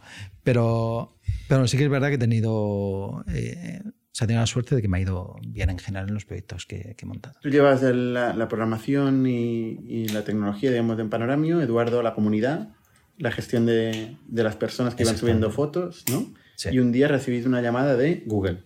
Fue primero un email eh, de John Hankey, eh, que jh.google.com. En dos líneas el tío, eh, hi guys, era, era eh, nos gusta vuestra página web. ¿Os importa si ponemos un enlace? No, no, no te preocupes. Un enlace de Google. Sí, de, Eso sí, de cuando descargabas Google Earth. relevancia esto. Sí, sí, me cuando descargabas Google Earth que poner un enlace a, a Panoramio. Porque es que, hostia, es verdad que lo descargabas y no había nada que hacer con eso. O sea, mirabas tu casa, ¿vale? Y luego era, vale, guay, ya está. Entonces es verdad que las, las imágenes le daban mucha vidilla. Y luego nos invitó a Madrid y, digamos, nosotros éramos dos pardillos, ¿eh? o sea, no, no hablábamos bien inglés. Entonces, empezamos a hablar con él y más una vez nos quedamos los dos mirando lo que ha dicho. Eh, y este tipo, eh, John Hankey, un primor, un tipo de verdad encantador, el fundador de Pokémon Go, por cierto. Él fue el, lo siguiente que creó fue Pokémon Go, con nuestro diseñador de panoramio, José Florido fue el que hizo lo que él hizo el, el diseño de, de, Ingress, que era el videojuego anterior en el que se basó Pokémon Go. Es porque John, a John le gustaban mucho los videojuegos, siempre estaba con el tema de la realidad aumentada y mezcló un poco el concepto de mapas con, con videojuegos realidad aumentada. Eso fue la primera versión. Bueno, este nos, nos llama porque había recibido un premio en Madrid, nos invita allí y, y nos dijo, oye, Google, pues lo que puedo hacer por vosotros. Y dice, mira, hay una conferencia en, en, San Francisco, si queréis venir. Y yo ahí toqué, pero ¿pagáis vosotros los aviones? Eh, sí, sí, sí, tal, no te preocupes. ¿Y los ¿verdad? hoteles? Y los hoteles. No, pero los hoteles no los sabíamos, tío. O sea, fuimos en San Francisco, la primera noche la pasamos Eduardo y yo en un motel de 25 dólares la habitación para los dos. Imagínate, San Francisco, 25 dólares los dos. O sea, en la puerta había una cola de vagabundos calentándose con fogones y un borracho en la puerta diciendo que por qué estamos hablando en español. Nosotros estamos intentando hablar en inglés, pero no salía. Y, y luego, Eso sigue siendo, sigue estando sí, ahí. Tío, cuando, cuando, no cuando, cuando, llegamos a sacar las facturas, ¿vale? Para, para que nos devolviesen la pasta, eh, empieza Eduardo, llevaba ahí todo el, todo el tinglado que llevaba. Ah, ¿Le sacaste la factura del motel? No, de, de los 25 No, no, no, pero claro, el motel, eh, dijimos, no, no, esto es el hotel, que esto lo pagamos nosotros. Y la secretaria, no, no, no, te paga todo. Coño, haber avisado. Esto se avisa. Ay, pero lo pasamos muy bien. Lo pasamos muy bien. Y os compraron. Y nos compraron. Estoy diciendo directamente al final. Eh, sí, sí, sí. Llevó un poco. Sí, sí. Bueno, llevó un poco, no llevó tanto tiempo. O sea, eh, desde que empezamos la compañía, nos compraron en un año y cuatro o cinco meses. Un año y medio, una cosa así. Súper sí, rápido. Sí, bueno, eh. hay mi tiempo para deprimirme en medio de todo. O sea, ¿Te deprimiste sí. en el medio? Sí, sí, sí, sí. ¿Por qué? Porque hubo un momento en junio, julio, nosotros empezamos en octubre, que la página se había medio estancado, claro, el verano, pero no entendíamos de, de temporalidad. Y había varios meses que, que, eso no estaba creciendo todavía. Bueno, este, eh, iba bien, ¿no? Estamos haciendo 500 euros, veíamos que vamos a poder llegar a 1000 euros, ¿sabes? Y que la cosa seguía creciendo, eh, pero estaba medio estancado varios meses y eso ya está. ¿no? Luego empezó a crecer, claro. También, Con el enlace. Este. Eh, bueno, el, el, enlace fue al principio y el enlace era la página de descarga de Google Earth. Lo que dio un tráfico increíble fue cuando nos pusieron en Google Earth, en vivo. O sea, tú abrías Google Earth y de golpe tenías todas las fotos de panorama. ¿Y el servidor aguantaba? No, el servidor no aguanta. No. Pero es que los mamones no me lo dijeron bien. O sea, yo pensaba que tú te tenías que descargar un KML, o sea, había que hacer una marcianada.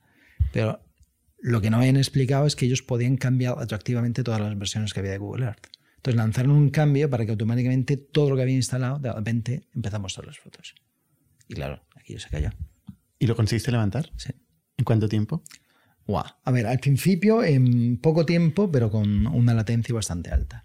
Y luego fue una época de dos, tres meses de miseria. Yo lo acuerdo con un sabor agridulce, de que conseguías un poco más de, de velocidad y aumentaba el tráfico y se te volvía a caer y fue, fue bastante miserable. ¿No había AWS ahí que podías...? Pero tío, no había... En GNX tenía la documentación en ruso. O sea, en GNX acaba de salir hacía poco. De hecho, yo estaba usando Light HTTPD y tenía varios bugs.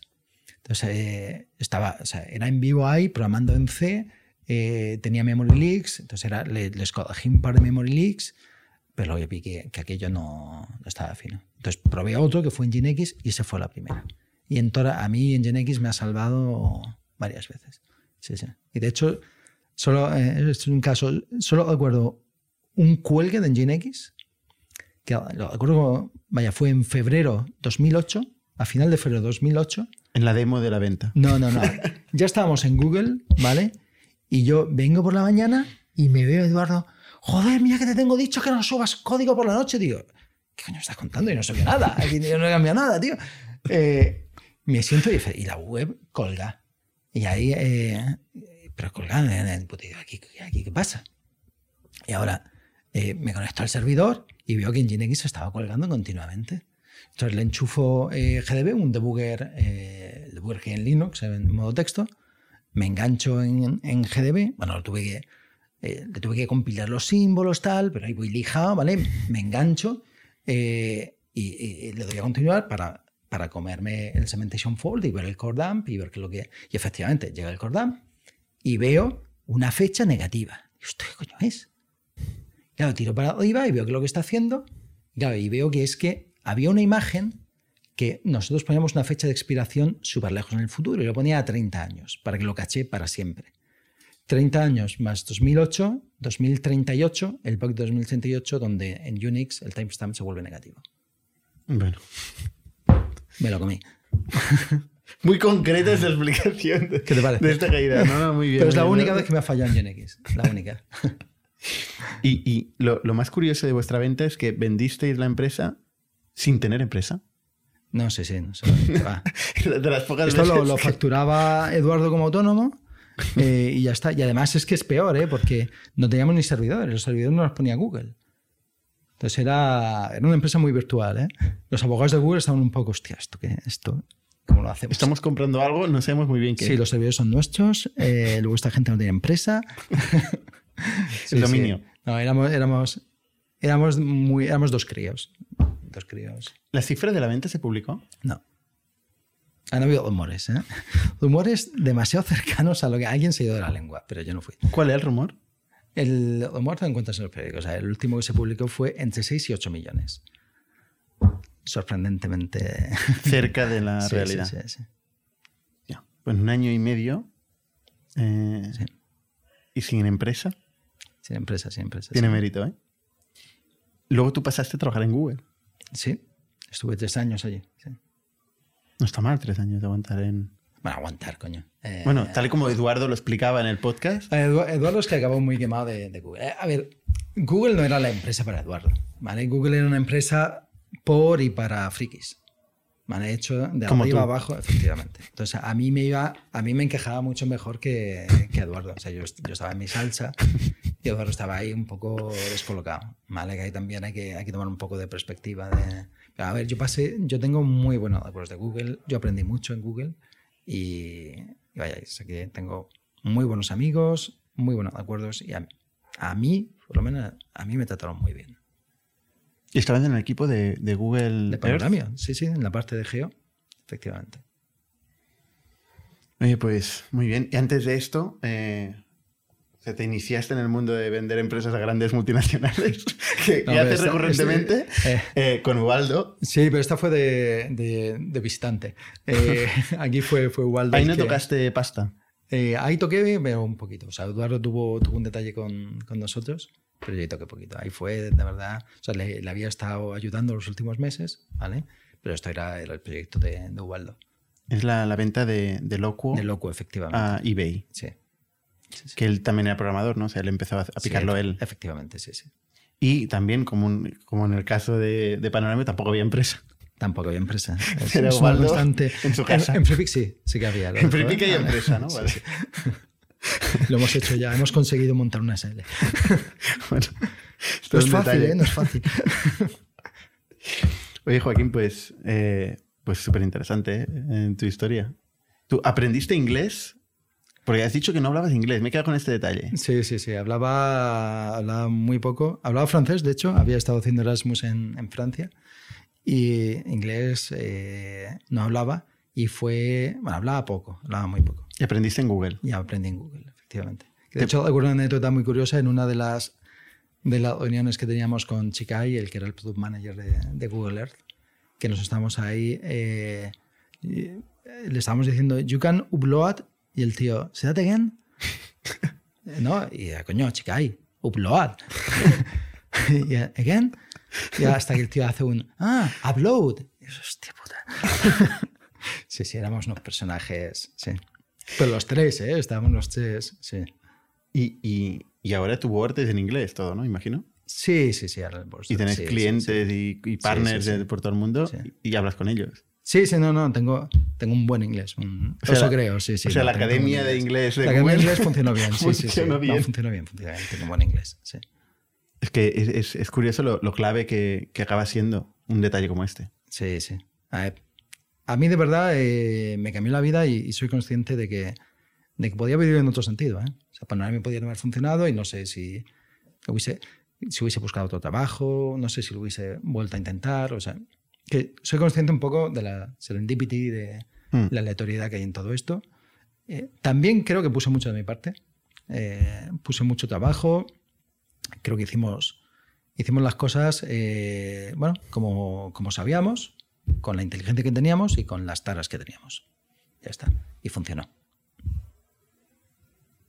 Eso de, de que, que he dicho al, al principio, ¿no? Encontrarme al, al CEO buscando keywords en SEMrush un viernes por la tarde. Eh, igual, estaba- te- igual ayuda. Te estaba esperando. ¿eh? Te estaba esperando. Aún así. Oye, pues muchísimas gracias por, por compartir tu historia con, con nuestra audiencia, que, que seguro que, que le encantará igual que a mí. Y nada, te iremos siguiendo hasta que conquistes el mundo. Bueno, pues De la gracias, ilustración. gracias a vosotros por el interés. ¿vale? Y gracias a todos los oyentes, eh, videntes, no sé lo que. espectadores. Miles, miles y miles. Muy bien, pues hasta la semana que viene.